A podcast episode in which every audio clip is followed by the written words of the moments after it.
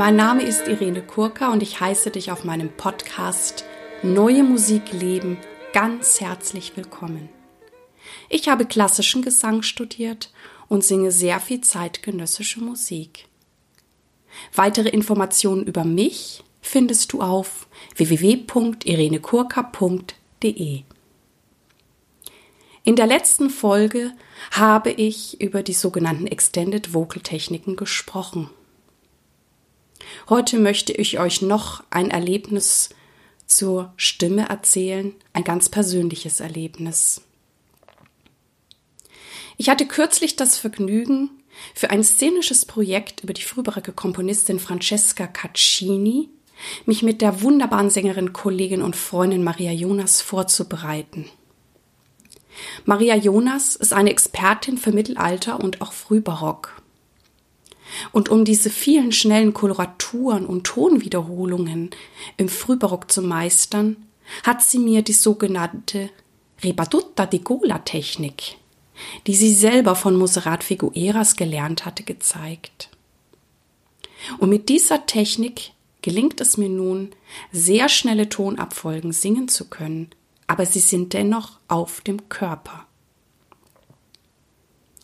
Zur gleichen Zeit habe ich eine Uraufführung von Walter Zimmermann einstudiert.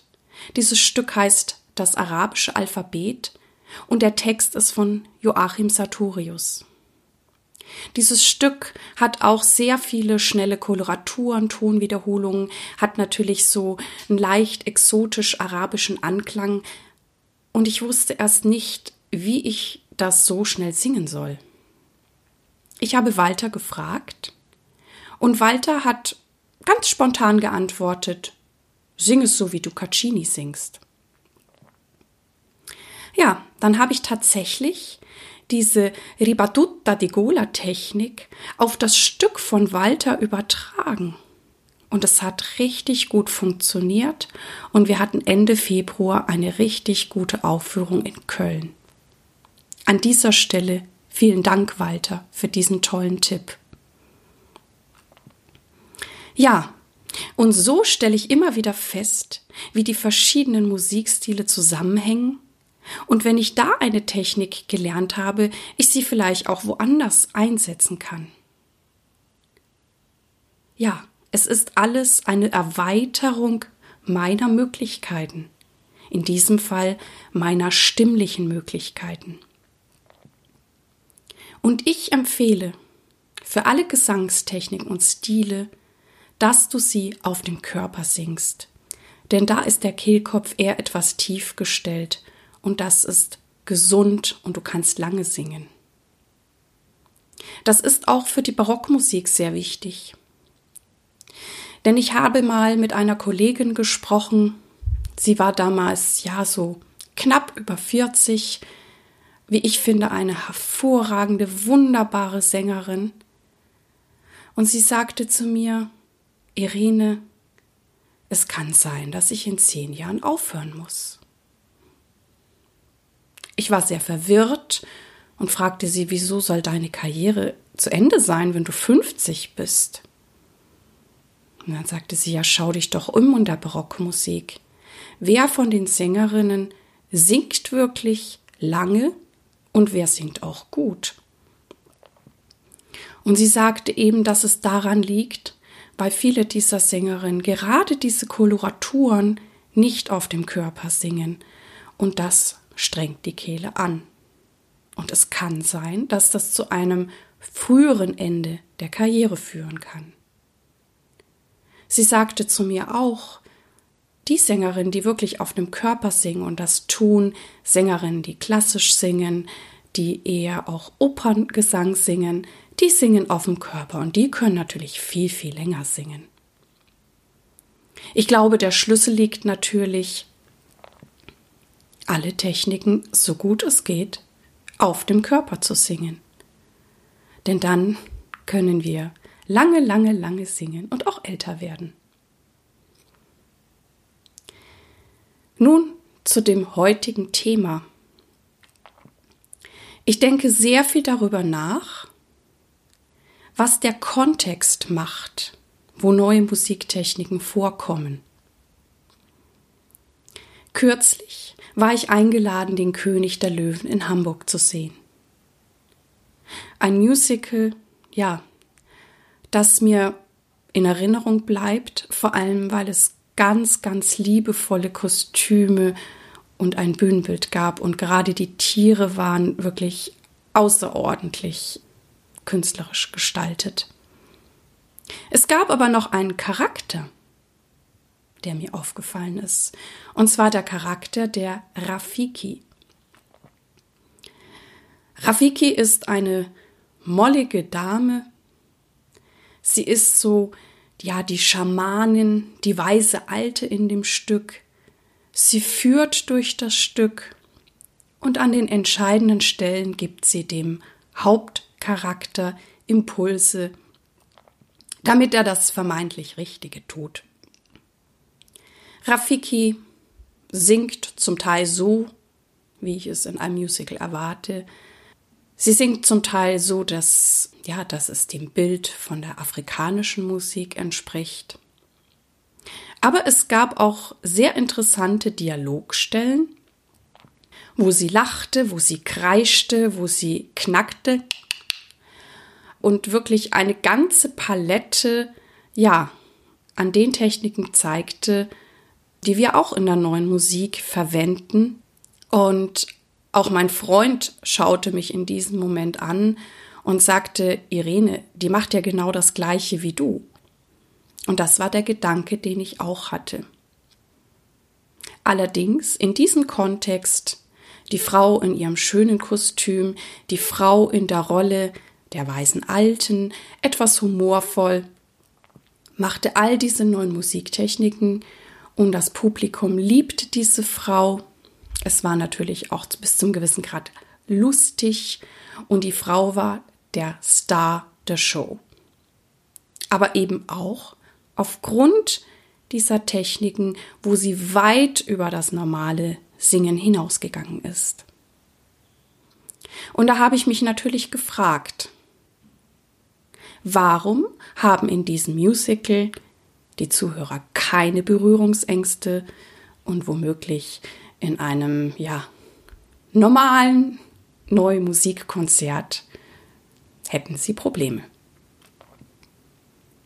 Ich komme dann auch immer wieder darauf zurück, dass die neue Musik in Verbindung mit Bild leichter funktioniert. Also ihr wisst ja auch, es gibt neue Musik oder ja, vielleicht in Anführungszeichen schräge Klänge in Filmen, die gerade besonders spannend sind. Und ja, da erhöht es einfach nur die Spannung und kein Zuhörer sagt, oh, das klingt aber jetzt schräg. Auch das lässt mich nachdenken. Was ist diese Verbindung von Bild und Musik? Und ich teile diese Gedanken mit euch, weil ich es mir so sehr wünsche, dass wir weiter die Berührungsangst vor neuer Musik abbauen können. Ich finde, die Musik, die wir machen, ist so spannend, wunderbar und vielfältig. Und ich wünsche mir sehr, dass wir sie noch mehr Menschen zugänglich machen können.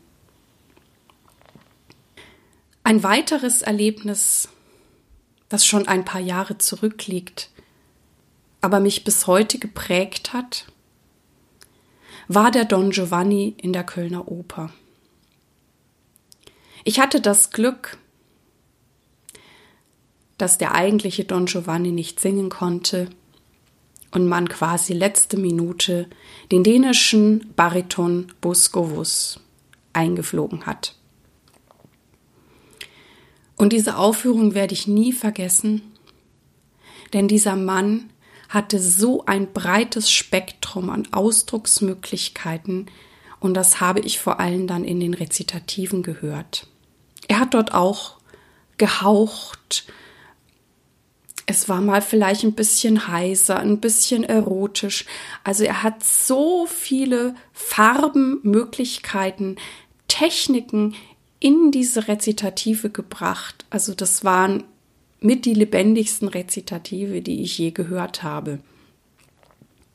Aber natürlich ist mir auch aufgefallen, dass diese Techniken oder die Art, wie er es gesungen hat, den Möglichkeiten, die wir ganz bewusst in der neuen Musik verwenden, sehr, sehr, sehr ähnlich sind. Und ja, ich habe ihn auch dieses Jahr als Wojciech in Düsseldorf hören dürfen und auch das war absolut großartig, mit welchem Ausdruck dieser Mann diese Rolle gesungen hat. Es gibt übrigens auch ein interessantes Stück von Mozart. Das heißt die Alte. Und er hat eine besondere Anweisung über das Stück geschrieben, nämlich durch die Nase singen. Und die von euch, die das Stück kennen oder schon gehört oder selber gesungen haben, wissen eben auch, ja, ich verlasse hier den sogenannten Schöngesang und finde eine Farbe, die ja den Charakter einer gealterten Frau wiedergeben, also dass es eben etwas nasal oder vielleicht ein bisschen krächzig klingt. Und das finde ich sehr interessant, dass so etwas, was wir vielleicht auch eine neue Musiktechnik nennen können, ähm, bei Mozart vorkommt. Und letztendlich stelle ich dann fest, dass all dies ja Möglichkeiten sind, einen Text ja wirklich emotional zu einem besonders guten Ausdruck zu bringen. Dass ich einfach alle Möglichkeiten und die ganze Palette nutze. Und ich frage mich dann, ist ein richtig, richtig guter Sänger. Die geniale Verbindung von theatralischen, emotionalen und stimmlichen Möglichkeiten. Mit dieser Frage möchte ich mich heute von dir verabschieden und ich danke dir, dass du bei mir eingeschaltet hast. Ich hoffe, es hat dir gefallen und dich inspiriert und ich freue mich auch sehr, wenn du dir etwas Zeit nehmen kannst, mir und diesem Podcast eine gute Bewertung auf iTunes zu geben. Ich danke dir. Alles Gute für dich. Lebe deine Musik, lebe dein Leben und bis zum nächsten Mal. Deine Irene. Thank you.